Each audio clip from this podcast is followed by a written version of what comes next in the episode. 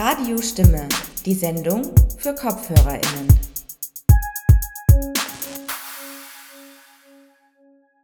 Herzlich willkommen bei Radiostimme, der Sendung für KopfhörerInnen. Bei uns wird sich in der nächsten Stunde alles um Bildungskämpfe an der Hochschule drehen. Diese Stunde dürft ihr mit mir, Petra Permesser am Mikrofon und mit Maike Kram am Mischpult verbringen. Unsere Sendung heute trägt den Titel Bildungskämpfe an der Hochschule, Prekarität und Leistung in der Wissenschaft. Wobei wir den Begriff Leistung unter Anführungszeichen gesetzt haben. Warum wir das getan haben, wird unser erster Beitrag hoffentlich allen verdeutlichen. Wir beschäftigen uns also in der heutigen Radiostimme-Sendung mit dem System der Hochschulen und der arbeitsrechtlichen Sonderstellung dort. An den Hochschulen in Österreich sind nämlich befristete Verträge weit verbreitet. Die Laufzeit von Verträgen in der Lehre beträgt oft nur ein Semester, also wenige Monate. Die Laufzeit von Verträgen in der Forschung liegt oft bei wenigen Jahren. Nun wurde Anfang 2021 eine Novelle des Universitätsgesetzes in Begutachtung geschickt, die breit kritisiert wurde. Diese Novelle bringt nämlich für jene, die sich ohnehin schon prekär vom befristeten Vertrag zu befristeten Vertrag handeln mussten, nun die Aussicht auf ein indirektes Beschäftigungsverbot nach sechs bis acht Jahren. Zum Thema der universitären Bildungskämpfe erwarten euch bei Radio Stimme heute zwei Beiträge. Im ersten Beitrag geht es um das Leistungsprinzip an Universitäten. Danach widmen wir uns den Vorstellungen, Normen und Regeln, denen Forschung und Lehre in Bezug auf Diversität und soziale Mobilität unterliegen. Wir starten gleich mit unserem ersten Beitrag. Es handelt sich dabei um einen bearbeiteten Retweet von Radio Widerhall aus einer ganzen Sendung zum Thema Prekariat und Leistungsdruck an Österreichs Unis. Die Sendung wurde im Jänner 2021 erst ausgestrahlt. Wir haben aus dieser Sendung einen Ausschnitt ausgewählt, der sich besonders mit dem Leistungsprinzip an den Universitäten aus der Sicht der bildungspolitisch engagierten Gruppe Bildung brennt beschäftigt. Danke, dass du dir die Zeit genommen hast für das Gespräch. Du bist ja äh, eine Vertretung von der Gruppe oder Initiative Bildung brennt. Kannst du vielleicht uns einmal kurz erklären, wer oder was ist Bildung brennt? Danke erst einmal für die Einladung. Also es freut uns total, dass wir hier sprechen können. Wir von Bildung brennt haben uns in den letzten Monaten sukzessive quasi aus verschiedensten Gruppierungen und universitären Gruppen gegründet. Also wir verstehen uns einerseits als fraktionsfreies und gruppen- und universitätsübergreifendes Bündnis und Initiative die sich auch wie der Name hergibt, ja thematisch an die Uni-Brennt-Proteste von 2009 auch anknüpfen lässt. Wir agieren anonym, also deswegen spreche ich heute auch anonym mit dir, um quasi diese ja, ähm, Betroffenheit des ganzen Systems Universität sichtbar zu machen. Weil die Universitätsgesetznovelle 2021 ähm, kann jetzt nicht nur mehr darauf reduziert werden, dass es Studierende betrifft, dass es einzelne Gruppen der Universitäten betrifft, sondern das ist ein wirklicher ja, Einschnitt in das, wie wir Universität heute verstehen. Genau, du hast jetzt die Novelle des Universitätsgesetzes äh, angesprochen. Was sind denn das so Kritikpunkte, die darin vorkommen, die jetzt eben nicht dem Universitätsbild entsprechen, das ihr gerne hättet? Ja, ich meine, ganz, ganz generell würde ich mal ansetzen, ist es vor allem der Zeitpunkt, in dem diese Gesetzesnovelle passiert. Es geht nämlich äh, darum, dass inmitten einer globalen Pandemie diese Universitätsgesetzesnovelle durchgeboxt werden soll. Das ist einerseits mal die generelle Kritik am Zeitpunkt natürlich auch, wie die Stakeholder-Gespräche mit dem Ministerium im ersten Halbjahr 2020 stattgefunden haben, ist zu kritisieren. Im Speziellen wurden da halt nicht alle Interessensgruppen mit eingeladen. Es waren im Endeffekt das Ministerium, die UNICO und die Hochschülerinnenschaft, die an den Verhandlungstischen saßen. Und darüber hinaus man sieht, was es äh, medientechnisch bedeutet. Also es wird in den Medien noch immer total stereotypisiert, also die Stereotype, wie Studierende gezeichnet werden mit Karteileichen, Bummelstudenten und als ob man, also das bildet in keinster Weise die Lebensrealität von Studierenden wider. Na, vor allem irgendwie, wenn man sich überlegt, das Universitätsgesetz ist ja vor circa 20 Jahren eingeführt worden, also 2002. Und genau. seit der Einführung vor 2000, äh, von 2002 gab es ja eigentlich regelmäßig irgendwie Novellierungen und es gab aber auch regelmäßig irgendwie äh, Verschärfungen, was jetzt irgendwie den Studienzutritt betroffen hat. Also es gab äh, Einführung von Auswahlverfahren mhm. und es gab ja auch immer wieder Verschärfungen, irgendwie was überhaupt die Studier Studienbedingungen allgemein betroffen hat? Oder würdest du das jetzt anders sehen? Nein, es ist seit eigentlich seit der Novelle 1993 kommt es zu einer wirklichen kontinuierlichen und schrittweisen Verschärfung dieses Leistungsparadigmas. Mhm. Also man kann, wenn man sich wirklich die historische Kontinuität dieser Novellierungen seit 1955 anschaut, wird da immer weiter ja quasi die Autonomie der Universitäten, wie sie immer so schön proklamiert wird, immer an ein Leistungsparadigma gekoppelt verkauft quasi. Kannst du kurz erklären, was du damit meinst mit diesem Leistungsparadigma, wie sich das zeigt? Da geht es darum, dass die Schlagworte von Leistung und Studieneffizienz erst in den letzten, sagen wir, 30 Jahren konkret und öfter aufgetaucht sind in den Ergänzungen zu den Novellierungen. Also was der Gesetzgeber, die Gesetzgeberin damit äh, bewirken will. Also dieses Wording taucht dann mit der Novelle 1993 konkret und öfter auf. Und dieses, diese Ordinarienuniversität, die dann zu einer Sitzungsuniversität, das sind auch solche Schlagworte, umgewandelt wird, die wird schrittweise autonomer in, der, in dem Sinn, dass wirklich, also mit der Einführung des Universitätsrats und mit der Leistungsvereinbarung, also Nomen est Omen, kommt da ganz stark dazu, dass die Autonomie eben an dieser Leistung festgemacht wird. Man hat dahingehend dann auch die, ja, den Shift, dass zum Beispiel Curricula jetzt auch autonom gestaltet werden können von den Universitäten selbst und nicht mehr wie damals vom Bundesminister und den Ministerien selbst, äh, sondern quasi das an die Universitäten verlagert wird. Und jetzt könnte man mit dieser ähm, mit diesem Initiativrecht, das da eingeführt wird, doch ganz klar davon sprechen, dass es eine ähm, Rezession in dieser Dynamik gibt, dass die Autonomie wieder einen Schritt zurück macht. Also das heißt irgendwie, dass eine Befürchtung, weil es gibt ja mehrere Sachen, die geändert werden in dem Universitätsgesetz. Einer der Punkte ist ja, dass in Zukunft das Rektorat eine Richtlinienkompetenz haben soll, was die Curricula, also die Studienpläne betrifft. Exakt.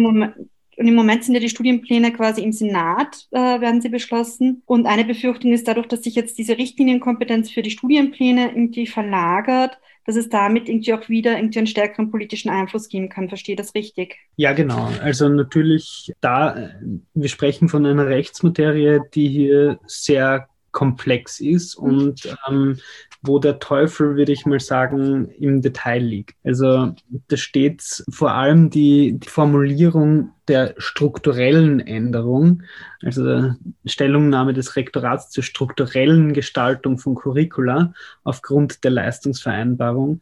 Ähm, das ist ein, eine Formulierung, die für uns in keinster Weise einen klaren Rahmen aufzeigt, einen gesetzlichen. Also was eine strukturelle Änderung von einer inhaltlichen Gestaltung abgrenzt, ist hier nicht ausreichend geklärt. Das heißt, das eröffnet einen ziemlich großen Handlungsrahmen, der das Rektorat ja ermächtigt, da massiv einzugreifen. Äh, ich gehe noch einmal zu, zu diesem Leistungsparadigma, das du da gesagt hast. Also bei im äh, Studienplan geht es ja um so inhaltliche Gestaltung, wie kann man Studienpläne quasi aufbauen. Aber das Leistungsparadigma zeigt sich auch in anderen Punkten. Also nämlich eigentlich auch, dass dieses Mal äh, eingeführt werden soll, dass es eine Mindestleistung geben soll oder man wird vom Studium gesperrt. Ist das auch so ein Teil von dem oder? Ja, definitiv. Also wir sprechen da jetzt zwar unter Anführungszeichen nur von 24 ECDS, sprich 6 ECDS pro Semester. Das klingt in erster Linie jetzt oder im ersten Moment nicht nach sehr viel. Und es wird auch, also diese, ja, Barriere der Mindeststudienleistung wird auch vielleicht in den ersten Jahren nicht viele betreffen, aber die gesetzliche Grundlage für solche Mindeststudienleistungen für alle Studierende zu schaffen, das ist ein Riesenschritt in Richtung Leistungsdruck. Und man weiß eben nicht, ob das in ein paar Jahren dann vielleicht doch angehoben wird und ein, ja, eine ECTS-Zahl pro Semester, die dann doch ernstzunehmend ist, eingezogen wird. Das ist nicht gesagt, aber der erste Schritt ist eben getan. Und was dazu auch noch vielleicht zu sagen ist, wie du es schon gesagt hast, sollte man das nicht erbringen. Die Folge davon ist, dass man exmatrikuliert und für das Studium an dieser Universität gesperrt wird, und zwar für zehn Jahre. Und das ist eine massive, ja, das ist eine Straflogik, die da eingeführt wird, die für mich in keinster Weise oder für uns in keinster Weise nachvollziehbar ist. Du hast ja ganz am Anfang gesagt, dass im Bildung brennt, dass eine Initiative entstanden ist, weil in, man eine andere Art von Universität haben möchte, um das jetzt einmal anders zusammenzufassen. Kannst du vielleicht einmal kurz erwähnen, wie denn Universität anders sein könnte? Weil manches von den Punkten, die du jetzt aufgeführt hast, mag vielleicht für die eine oder andere Person, die zuhört, sie denkt, naja, so schlimm ist das ja jetzt nicht, aber wie könnten Uni denn anders sein? Ja, sie könnte zum Beispiel weniger klassistisch weniger rassistisch und weniger sexistisch sein. Also wenn wir noch immer davon sprechen, dass 45 Prozent von Akademikerinnenkindern einen Masterabschluss ähm, erlangen, hingegen nur 8% von Arbeiterinnenkindern und solche aus Armutsverhältnissen einen Masterabschluss erlangen, dann wissen wir, dass da noch immer sehr viel Luft nach oben ist, diesen klassistischen Bias unseres Hochschulwesens ja, zu verbessern. Auch die Situation von Non-EU-Students, ja, die bereits damit konfrontiert sind, massive Mindeststudienleistungen zu erbringen und bei denen es dann vielleicht nicht nur um Exmatrikulation, sondern einfach um Aufenthaltstitel in Österreich geht. Also da ist auch noch weitaus mehr Nachbesserungsbedarf. Geschweige denn von, ich glaube, ein zentraler Teil ist eine Liste der OECD, die vorgibt, wer ein Development, ähm, Third World Student ist und wer nicht, unabhängig von dem sozialen Background, von dem die Person kommt. Also wir haben hier im Speziellen im österreichischen Hochschulsektor ähm, ein ja, Problem oder ein, eine Diskriminierung der Non-EU-Students. Das ist sicher auch ein, ein Punkt, wo man ganz gut ansetzen kann, wenn man eine egalitärere und eine freiere Bildung und Gesellschaft wünscht. Und es bildet das Universitätsgesetz, wie derzeit eben uns vorliegt, bildet nicht die Lebensrealitäten ab, wie wir sie haben. Wenn jetzt Leute sich denken, äh, sie finden das ganz interessant, äh, was Bildung brennt so macht oder wofür ihr so steht. Äh, wie kann man denn bei euch mitmachen oder äh, gibt es irgendwelche Homepages, wo man Info findet? Solltet ihr Interesse haben, an der Struktur selbst mitzuarbeiten, könnt ihr uns gerne auf bildung-brennt.at besuchen. Da sind auch weitere Links zu den Regionalgruppen, die sich jetzt schon in Linz, in Innsbruck und in Graz formiert haben. Und solltet ihr konkret mitmachen wollen, könntet ihr unter bildung-brennt at riseup.net uns direkt kontaktieren. Und wir sind auch auf allen Social-Media-Kanälen in kreativer und vielfältiger Form präsentiert. Aus den 24 ECTS Mindestleistungen in den ersten Semestern sind übrigens schließlich 16 ECTS geworden. Wir hörten einen bearbeiteten Retweet von Radio Widerhall aus einer ganzen Sendung zu Prekarität und Leistungsdruck an Österreichs Unis aus dem Jänner 2021. Im gehörten Ausschnitt ist ein Vertreter der Gruppe Bildung brennt vor allem auf das Leistungsprinzip an den Universitäten aus der Sicht von Studierenden eingegangen. Wir machen bei Radiostimme jetzt erstmal eine kurze musikalische Pause. Danach geht es weiter im Gespräch mit Anton Tantner und Christian Cagnelli von der IG LektorInnen und der Frage, warum es so schwer ist, WissenschaftlerInnen für den Arbeitskampf zu organisieren.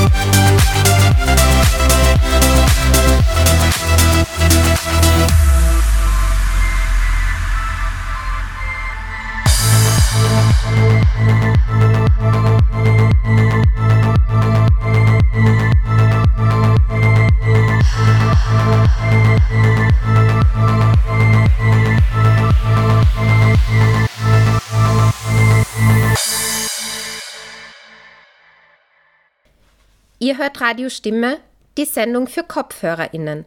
Heute zum Thema Bildungskämpfe an der Hochschule. Wusstet ihr, dass wir bei der Musik fast ausschließlich Creative Commons Musik verwenden?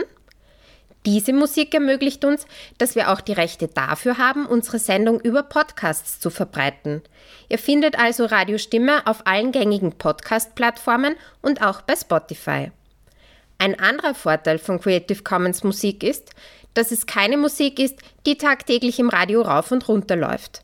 Da es sich meist um unbekanntere Musik handelt, veröffentlichen wir auf unserer Webseite für jede Sendung eine Tracklist. So auch für die heutige Sendung. Ihr findet sie unter www.radiostimme.at. Nun geht's aber weiter mit unserem zweiten Beitrag heute bei Radiostimme. Dazu braucht es ein bisschen organisatorisches Wissen zu Universitäten. Die sind in Österreich in Kurien organisiert. Die zahlenmäßig größte Gruppe sind die Studierenden. Dann gibt es noch administratives Personal und den sogenannten Mittelbau, also alle wissenschaftlich Tätigen ohne Professur und schließlich an der Spitze dieses Systems steht die kleine Minderheit der Professorinnen, die bei weitem am meisten Macht hat. Im folgenden Beitrag spricht meine Redaktionskollegin Melanie Konrad nun mit Anton Tantner und Christian Cagnelli von der IG Lektorinnen, einem Verein, der die Interessen der in der Wissenschaft prekär Beschäftigten des Mittelbaus versucht zu organisieren und sie zu vertreten. Melanie hat mit beiden über die Praxis der befristeten Verträge und die Auswirkungen auf Lehre und Forschung gesprochen, insbesondere auch in Bezug auf Vereinbarkeit mit Sorgearbeit und soziale Mobilität im Universitätsbetrieb.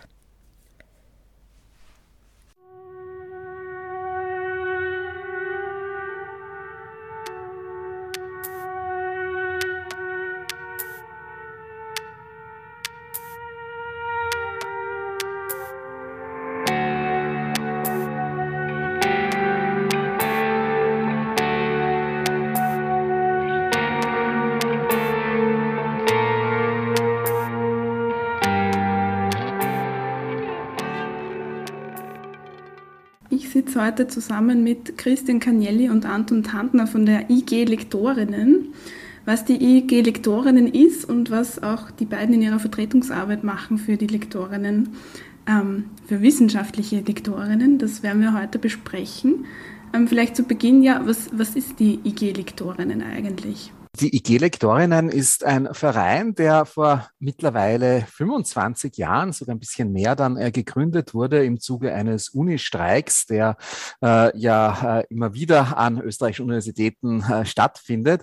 In dem Fall war es im Jahr 1996, dass es also zu einer Verschlechterung gekommen ist der Situation eigentlich aller Gruppen an der Universität, also von den Professorinnen und Professoren über die Lehrbeauftragten bis hin zu den Studierenden, weswegen es dann zu einer Audimax Besetzung kam und weswegen es auch von den prekär beschäftigten Lehrenden äh, dann äh, einen Zusammenschluss gab und Aktionen, äh, die dann letzten Endes in die Gründung eines Vereins dann äh, gemündet sind, dann eben der damals Interessensgemeinschaft äh, externe Lektorinnen und freie Wissenschaftlerinnen. Später haben wir uns ja dann umbenannt. Und diesem Verein geht es eben darum, also die Anliegen dieser Mehrheit der an den Universitätsbeschäftigten, also der äh, Lehrbeauftragten, die ja oft nur für ein halbes Jahr dann an den Universitäten angestellt sind und dann immer wieder von neuen dann äh, äh, um ihre Verträge und um ihre Weiterbeschäftigung quasi zittern müssen, um quasi deren Lage eben zu verbessern durch also Öffentlichkeitsarbeit, aber auch äh, durch Proteste, durch Resolutionen, ja, und durch durch Arbeit in universitären Gremien, also im Namentlichen dann äh, an der Universität Wien im Betriebsrat. Mhm, danke. Ähm, so wie ich das verstanden habe, hat das alles auch sehr viel zu tun äh, mit dieser sogenannten Kettenvertragsregelung an den Universitäten. Christian Cagnelli, kannst du uns äh, erklären, was das genau ist, die Kettenvertragsregelung? Im Zuge des UG 2002 haben die Universitäten eine Sonderregelung vom regulären Arbeitsrecht bekommen. Also an der Uni Wien herrschte viele Jahre lang bis vor kurzem die Regelung, man kann als Lehrbeauftragte, R, Lektorin, wenn man Teilzeit beschäftigt ist, was die Regel ist, für acht Jahre beschäftigt werden. dann ein Jahr aussetzen. Man muss nicht entfristet werden, also es wurde, es wurde, man wurde angeleitet, ein Jahr auszusetzen. Dann macht man wieder acht Jahre, dann kann man wieder ein Jahr aussetzen und das kann ad infinitum immer so weitergehen. Ähm, das heißt, eine normale arbeitsrechtliche Regelung, dass nach einer gewissen Zeit entfristet werden muss, galt für die Unis nicht und gilt nach wie vor für die Unis nicht. Also das ist somit der Ausgangspunkt. Ja. Jetzt kommen wir zum Paragraphen 109, der die Kettenvertragsregelung beschreibt und seiner Änderung. Ähm, Im Zuge der Novellierung des UG 2002 haben sich die Regierungsparteien was überlegt. Um diese Regelung, die nicht mehr haltbar war, ähm, zu ändern, schaut die neue Regelung so aus. Man kann insgesamt an der Uni, wenn man Lektorin, Lehrbeauftragter ist, acht Jahre arbeiten. Und dann gibt es nur mehr die Möglichkeit, entweder entfristet zu werden oder aus der jeweiligen Universität auszuscheiden. Das gilt immer für eine jeweilige Universität, denn die Universitäten haben ja Autonomiestatus in Österreich. Das heißt, man kann dann, das ist ein bisschen ein, ein bisschen ein surreales Beispiel, aber man könnte dann an einer anderen Uni diese Kette von vorne, also diese acht Jahre wieder von, von vorne beginnen. Jetzt gibt es in dieser Kette, in dieser neuen Regelung allerdings einige problematische Punkte. Das betrifft nicht nur, aber insbesondere auch Projektmitarbeiterinnen. Also wenn man diese acht Jahre ausgeschöpft hat, ist definitiv Schluss. Das ist eine Art Beschäftigungsverbot, wenn man nicht entfristet wird. Es wird zu Fällen kommen, das ist absehbar, in denen Mitarbeiterinnen der Universität Wien und andere Universitäten, die erfolgreich Projekte eingeworben haben, jetzt vor der, vor der Situation stehen, wenn sie zum Beispiel schon sechs Jahre an der Uni beschäftigt sind, kein neues Projekt für drei Jahre äh, zu beantragen, weil einfach mathematisch 6 und 3 ist 9. Das betrifft vor allem Kollegen, die also innerhalb dieses äh, immer neoliberaler werdenden Kosmos dann viel als an Drittmitteln eingeworben haben, also Mitteln, die in Österreich vor allem vom ähm, FWF, dem Fonds zur Förderung der wissenschaftlichen Forschung, kommen und die dann vor der Situation stehen, hm, was mache ich jetzt? Die Idee war, ihr kennt so ein Fristen in der Autonomie entfrisst es einfach. Wir haben euch das in die Hand gegeben. Ja? Das heißt, die, die Politik vertraut hier auf eine Entfristungspraxis, die an den meisten österreichischen Universitäten nicht existiert. Das ist sozusagen in gutem Vertrauen es gibt einzelne Universitäten, die versuchen, mit freien Dienstverträgen weiterzumachen. Freie Dienstverträge sind für mich als Gewerkschafter und Betriebsrat sowieso problematisch, aber egal. Aber es gibt kein echtes Incentive. Es gibt keinen, es wird äh, kein, sagen wir es vorsichtig, ich will nicht Druck sagen, aber es gibt keine echtes, ähm, es gibt keinen echten Anreiz für die Universitäten, hier Entfristungen durchzuführen. Und dieser Wunsch der Politik, ähm, führt hier ins Leere. Manche meiner Kolleginnen sagen, hier ist die Wissenschaftspolitik auf halbem Weg stehen geblieben. Der radikale Schritt zu sagen, wir nähern uns dem normalen Arbeitsrecht an, wir schaffen Paragraph 109 ab.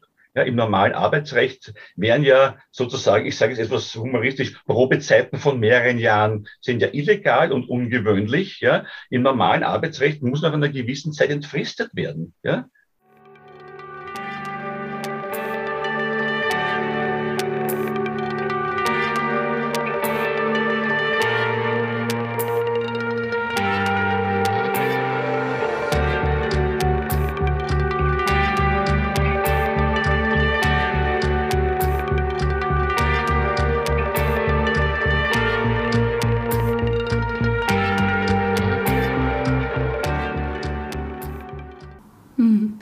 Ist denn eurer Einschätzung nach jetzt überhaupt das Incentive der, der Universitäten, dass sie diese Praxis so aufrechterhalten. Also das ist ja auch mit einem Personalaufwand an sich verbunden, ne? dass man dauernd Verträge schließen muss mit den Leuten.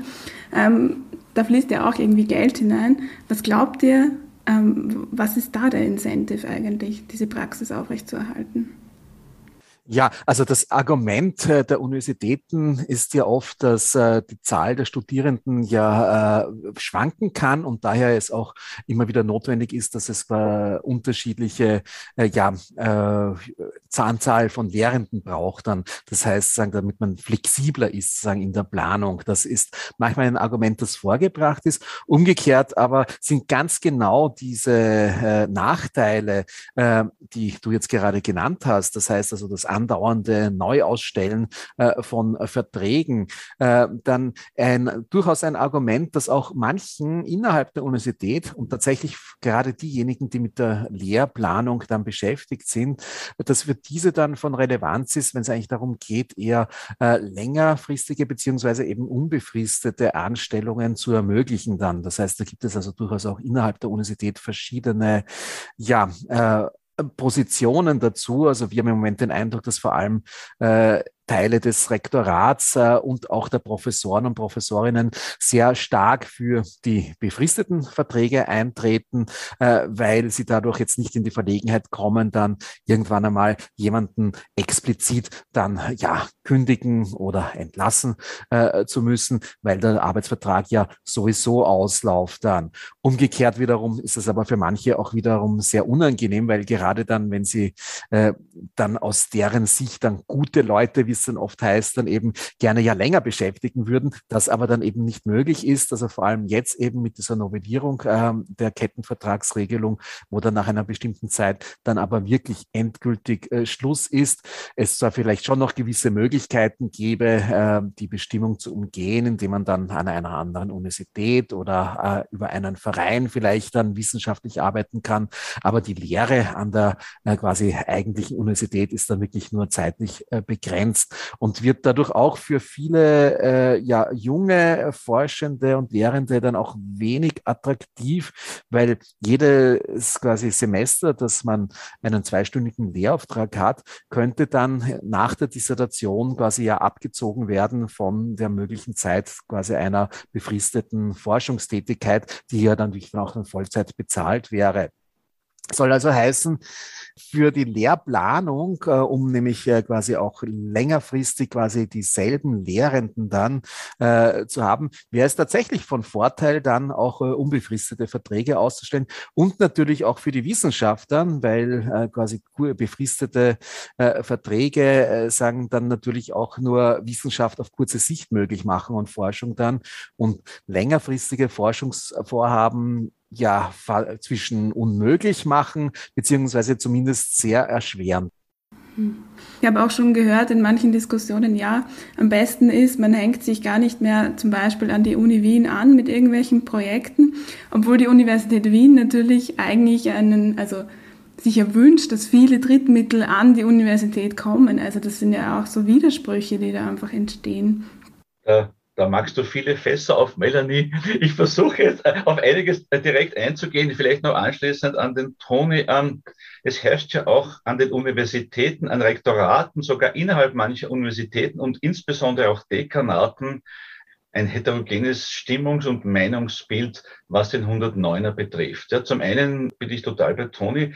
Äh, manche in der Uni-Hierarchie, in den oberen Rängen befürchten durchaus für ihre Dekanate, Institute zum Teil auch Unis, das, was man so schön als Brain Drain bezeichnet. Genau das, was wir schon beschrieben haben, dass dann, man geht einfach weg. Ein anderer Teil der Professorinnenschaft und auch zum Teil der Universitätenkonferenz argumentiert mit den gleichen Begriffen wie auch in Deutschland, warum dieses befristete System aufrechterhalten werden soll. Die beiden Schlüsselwörter sind zum Beispiel Fluktuation und Generationengerechtigkeit. Das Problem mit diesen Formulierungen, die ja in Deutschland im Zuge der Hashtag Ich bin Hanna-Diskussionen stark aufgekommen sind, ist ein für viele ähm, zugrunde liegender Zynismus. Was heißt Generationengerechtigkeit? Ja? Äh, man ähm, entlässt Anführungszeichen oder wirft raus, wie man will, Leute nach sechs oder beziehungsweise acht Jahren, die dann Expertise angesammelt haben, ja, die zum Teil wirklich ausgefeilte Lehrkonzepte über Semester erstellt haben. Hier wird einfach viel Erfahrung angesammelt, ja. Und das Argument, naja, die Jungen müssen auch dran kommen. Okay, dann kommen die Jungen dran und die steigen genau in dieses System wieder ein. Und warum steigen sie in dieses System wieder ein? Weil es, und das ist der, der Überbau der Rahmen, der finde ich wichtig ist, mitdiskutiert zu werden, weil die meisten Universitäten keine Personalpläne erstellen. Ja, das kann man sagen, wenn man das Universität als Unternehmen betrachtet, was wir ja kritisch sehen, nicht lieber als Unternehmen, herrschen ja Personalpläne, wo man sagt, wir haben Zielvorstellungen, wir wollen das, ja, und wir, wir versuchen, so und so viele entfristete Posten zu schaffen. Wir versuchen im Mittelbau äh, das Auskommen für eine Gruppe von Wissenschaftlern und Forscherinnen zu schaffen, die die wenigen Professorinnen und Tenure-Track-Stellen nicht bekommen können, weil es so wenige gibt, ja, und schaffen unterhalb der Professur dann mehr äh, zum Beispiel Stichwort Senior Lecturers oder Senior Scientists, also unbefristete Jobs unterhalb der Professur. Das heißt, es gibt keinen Personalplan auf der einen Seite, an der Uni Wien Nachwuchswissenschaft heißt, dass man mit 40, 45 immer noch in Mittelbaustellen verbleiben will, kann, muss ja, weil einfach ein, dieser Flaschenhals, das ist ein, das klassische pyramidale System. Oben gibt's ganz wenige Professuren und dann ein bisschen mehr Tenure Tracks, die, die diese Professurenschaft dann auffüllen. Und darunter gibt's eine das, äh, ich, ich mache gerade die Bewegung der Pyramide, wird man im Radio unheimlich gut sehen, ja. Aber eben, aber dieses Modell, glaube ich, als Pyramidenkonzept kann man ja verstehen. Und darunter gibt es eine große Masse an, an Wissenschaftlern und Lehrenden, die in Österreich zwischen 78, äh, 78, 80 Prozent, das variiert immer von Semester zu Semester, ja. Aber diese 80 Prozent, ja, ähm, sind die, die den Betrieb vor allem auch aufrechterhalten, damit wir jetzt nicht gegen die 20 Prozent oder 18 Prozent Professorinnen sprechen. Ja. Aber in diesem System gibt es einfach wenig Durchlässigkeit, wenig äh, Chancen nach oben. Also das, wenn das Personalmodell so ausschaut, dass dem Mittelbau auch so wenige Perspektiven geboten werden, ja, und dann zu sagen, wir brauchen unten, wenn man so will, ja, bei den äh, bei Lehrbeauftragten und im wissenschaftlichen Mittelbau braucht man dann Generationengerechtigkeit, ja, und Fluktuation, dann erscheint das in, in den Augen vieler, auch uns als Vertretung von vor allem prekär Beschäftigten, als zynisch. Und das betrifft vor allem auch Frauen. Diese Politik ist sicher noch stärker auch gegen Frauen gerichtet. Ähm, man muss ja da weit ins Auge schauen. Leider, äh, unsere Gesellschaft verfasst ist, Alleinerzieherinnen sind meistens immer nur Frauen. Da, da, da können wir drei jetzt nichts ändern, ja. Aber gerade das Problem, ja, für Alleinerzieherinnen, aber nicht nur für sie, sondern auch, was bedeutet Familiengründung, ja. Ein Professor sagte einmal zu mir, sind doch mobil, Herr Canieli. Ja, aber ich meine, sozialpolitisch ist das unserer Meinung nach nicht tragfähig.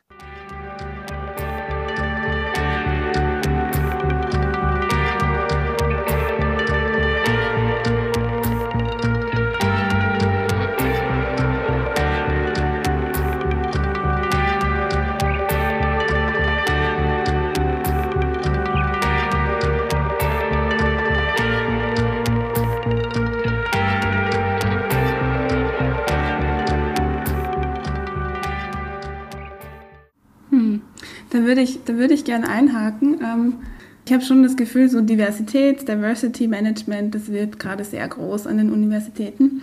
Jetzt kommt mir aber bei dem, was äh, du jetzt erzählt hast, Christian Cagnelli, einfach der Gedanke, naja, im Grunde, diese Flexibilität, die gefordert wird, das können ja wieder nur ganz bestimmte Leute leisten. Das können die leisten, die halt abgesichert sind, die vielleicht bürgerlich verankert sind, die vielleicht auch schon Eltern haben, die in der Akademie irgendwie unterwegs sind. Und dann wird es halt sehr schnell sehr weiß, sehr männlich, sehr Mehrheitsgesellschaft.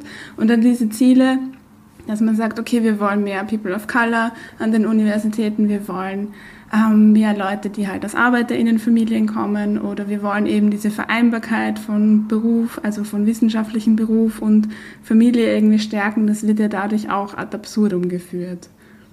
Man kann natürlich der Debatte um Diversität äh, und so dann ja auch äh, insofern kritisch äh, gegenüberstehen, als natürlich heute von einer neoliberal ausgerichteten Unternehmensführung ein Interesse daran bestehen kann, quasi möglichst quasi eine unterschiedliche Belegschaft zu haben, die untereinander nicht so leicht, wie das sozusagen äh, in äh, der, im Zeitalter des Fließbands in der Fabrik war, die untereinander nicht so leicht sich absprechen kann, auch äh, um dann eben entsprechend dann, ja, das heißt jetzt Arbeitskämpfe zu führen, wobei Universitäten sicherlich wieder quasi ein ganz eigener Bereich sind jetzt im Vergleich zu den geschilderten äh, Fabriken, weil es da eben aufgrund sozusagen dieser, wie es ja dann immer so schön heißt, heißt intrinsischen Motivation, wo es ja die Begeisterung seitens der Wissenschaftlerinnen und Wissenschaftler für ihr Thema gibt dann, wo man also ja wirklich äh, oft freiwillig ja dann äh, zu Tag- und Nachtzeit und äh, Wochenende und so vielleicht dann arbeitet,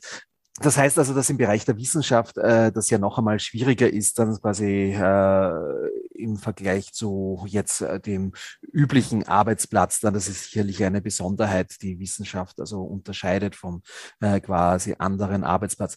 Aber dass eigentlich auch aus Gründen der Wissenschaft es wünschenswert ist, eben dann äh, ja Menschen als Forscher und Forscherinnen zu haben, die eben nicht schon sich sozusagen aus einem akademischen äh, Elternhaushalt äh, zu rekrutieren, weil die ja eben eben auch andere Fragestellungen einbringen und damit auch also neue Möglichkeiten eröffnen. Das ist tatsächlich also von äh, großer Wichtigkeit. Insofern ist das, was wir hier eben fordern, schlicht und einfach quasi eine Erhöhung des Anteils der unbefristeten Verhältnisse, weil genau die ergeben dann ja auch für Leute, die eben jetzt nicht den Hinterhalt quasi, sei es jetzt eines Erbes oder sozusagen äh, äh, reicher Ehepartner, Ehepartnerinnen äh, oder eines entsprechenden Beziehungsnetzwerks haben, die Möglichkeit an der Universität sozusagen dann auch längerfristig verankert zu sein und ihre Forschungsvorhaben und auch die darauf basierenden basierende Lehre durchzuführen? Ähm, Diversität, äh, die Uni Wien zum Beispiel hat ja auch ein Referat, ich, den Namen habe ich jetzt leider nicht gerade präsent, aber es gibt ein Referat für Diversität und, hm? ja, die Frage ist aber, ob die Universität einen Plan hat, ja, ob sie eine Zielvorgabe hat, was wollen wir erreichen? Mit Zahlen, mit Fakten. Toni wird mich vielleicht berichtigen können. Mir ist davon nichts bekannt. Ja? Und wenn man sich die universitären Gremien anschaut, alte weiße Männer, man muss sagen, im Betriebsrat gibt es eine 50-50 Genderverteilung, also da ist dieses schon erreicht, ja. Aber auch hier gibt's selbstkritisch als Betriebsrat muss man sagen, da wäre auch noch mehr Diversität möglich. Ja, vor allem, wenn man sich auch die, die Veränderung der Strukturen der Studierendenschaft anschaut. Ja, sagen wir es vorsichtig, die ganze Unistruktur ist nicht durchdrungen vom Geist der Diversität. Sagen wir es einmal vorsichtig. Aber die Diversität ähm, hängt auch damit zusammen, dass auch hier konkrete, ich will nicht sagen Visionen, aber Vorstellungen. Es fehlen einfach Pläne. Ich kann vor allem für die Uni Wien sprechen, an der ich ja schon Jahrzehnte unterrichte und, und das auch in Gremien mitverfolge und so weiter.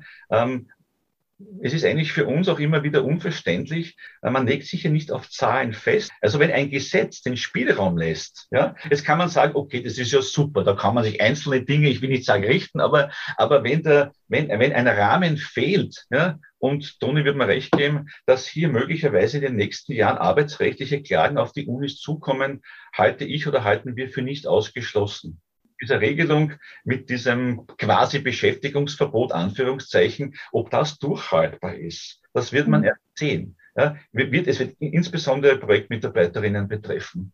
Hm.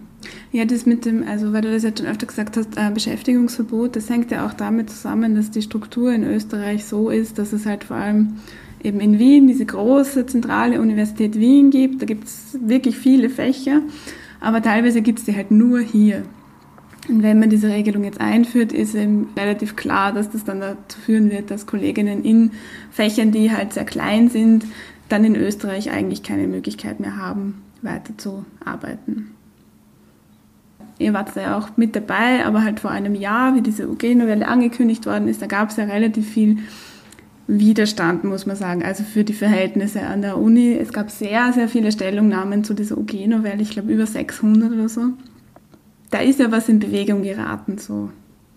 Warum ist es denn so schwierig, eigentlich die äh, wissenschaftlichen MitarbeiterInnen zu organisieren? Die Schwierigkeit äh, quasi jetzt äh, an äh, Universitäten Beschäftigte und vor allem nämlich das wissenschaftliche Personal, das ja oft gar kein klassisches Personal ist, sondern eben so ja aus einer Vielzahl von Beschäftigungsverhältnissen in und außerhalb der Universität äh, sein Einkommen dann generiert. Also die Schwierigkeit, dieses äh, zu organisieren, liegt ja eben darin, dass es oft ja so eine Art Einzelkämpferinnentum ist, in dem wir uns befinden. Also es gibt schon manchmal Formen der Kooperation, aber nicht jetzt auf einer systematischen Basis dann. Und die meisten sind eigentlich auch eher vereinzelt. Das macht es natürlich schwierig, jetzt auch quasi sich über einen eigenen vielleicht Freundeskreis dann auszutauschen, wenn es darum geht, jetzt dann auch äh, Missstände oder Probleme anzusprechen oder Forderungen zu erheben. Ja, und genau das eben dann so über einen längeren Zeitraum bereit zu sein, dann sich einzusetzen äh, für quasi die eigenen Belange und die Belange, wenn man so möchte, der Wissenschaft überhaupt, ist eben gar nichts jetzt Selbstverständliches, obwohl, da kann ich nur in diesem Sinn dann die Werbetrommel rühren, man dabei sehr viel auch über Universitäten lernen kann und es auch für einen persönlich selbst ja Vorteile bringt, wenn man dadurch noch mehr Kontakt mit anderen Kolleginnen und Kollegen hat dann und sieht, wie die agieren, welche Möglichkeiten die kennen. Das kann durchaus auch für äh, einen eine selbst dann äh, ja positive Effekte haben, wenn man sich klarer wird, ja, ich möchte jetzt in der Wissenschaft bleiben und diese und jene Möglichkeiten gibt es. Da kann ich also auch durch politisches Engagement und Zeit, die ich dafür aufwende, dann auch noch etliches lernen. Was erschwert das politische Engagement? Dass ja durch die Befristung viele Mitarbeiterinnen und ja sagen, jetzt bin ich da drei oder vier an der Uni, ja, ich engagiere mich da, Langfristig ja, habe ich aber hier keine Perspektive. Sozusagen dieses Engagement verlangen kann man sowieso nicht, ja, aber es ist, finde ich, auch überhaupt nicht erwartbar von befristet Beschäftigten hier. Umso mehr bewundere ich das, dass das viele Kollegen und Kollegen äh, von uns machen. Aber das ist zum Stichwort Organisierung, ja. Da wollte ich, eh, also da wollte ich nur kurz einhaken. Ähm, ich habe das Gefühl, es ist irgendwie irrsinnig kompliziert.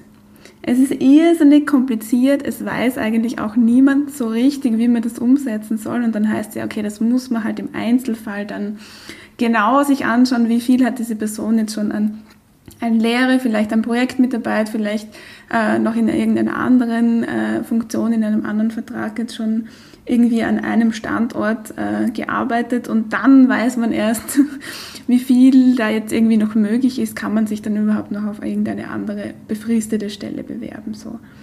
Absolut. Also es verhält sich so, dass unter allen diesen Beschäftigungsmaßnahmen, Vorhaben, nicht Plänen überall darüber schwebt, es soll bitte nicht mehr kosten. Also Wissenschaft soll aufkommensneutral finanziert werden. Das ist super. Mehr, mehr Drittmittel ein. Das ist super, weil da haben wir, das, das müssen wir dann nicht aus dem eigenen Budget beschäftigen. Aber solange das so ist, dass diese, dass diese geringe Anzahl der Jobs existiert, ja, gleichzeitig mit einer hohen Befristung, mit einem, wie schon, wie schon gesagt, nicht vorhandenen Super Animo, sich hier politisch zu engagieren. Wir brauchen ein Karrieremodell unterhalb der Professur. Jetzt sind die Abhängigkeiten von Professuren in Österreich ja zurückgedrängt worden im Vergleich zu Deutschland. Also es herrschen die, die so zumindest formal nicht mehr diese direkten Abhängigkeiten in vielen Bereichen, aber es herrscht immer noch das professorale Prinzip der Kurvenuniversität. Es herrscht ein Prinzip, wo der Mittelbau bis auf ein Gremium und dort auch nur in der Minderheit mitsprechen kann. Das ist der Senat der österreichischen Universitäten und woanders die 78, 80 Prozent ja immer nur ja, empfehlen können. Wir also der Mittelbauer, die, die, die vielen befristeten Beschäftigten können Empfehlungen abgeben, welche Lehraufträge interessanter werden, Empfehlungen, wen man einladen kann. Man kann Empfehlungen zu Raumvorstellungen geben. Über die Lehraufträge entscheidet rein formal eine Person. Ja, da gibt es kein Mitspracherecht. Okay, an manchen Instituten, wir wissen, dass an vielen Instituten gibt es ein kollegiales Verhältnis, man spricht miteinander, man einigt sich, aber rein rechtlich ist das überhaupt nicht notwendig. Und nicht zufällig tauchen immer wieder Fälle an der Uni Wien auf, wo diktatorische Studienprogrammleitungen einfach sagen, das wird jetzt gemacht. Ja? Ähm, war das vor 2002?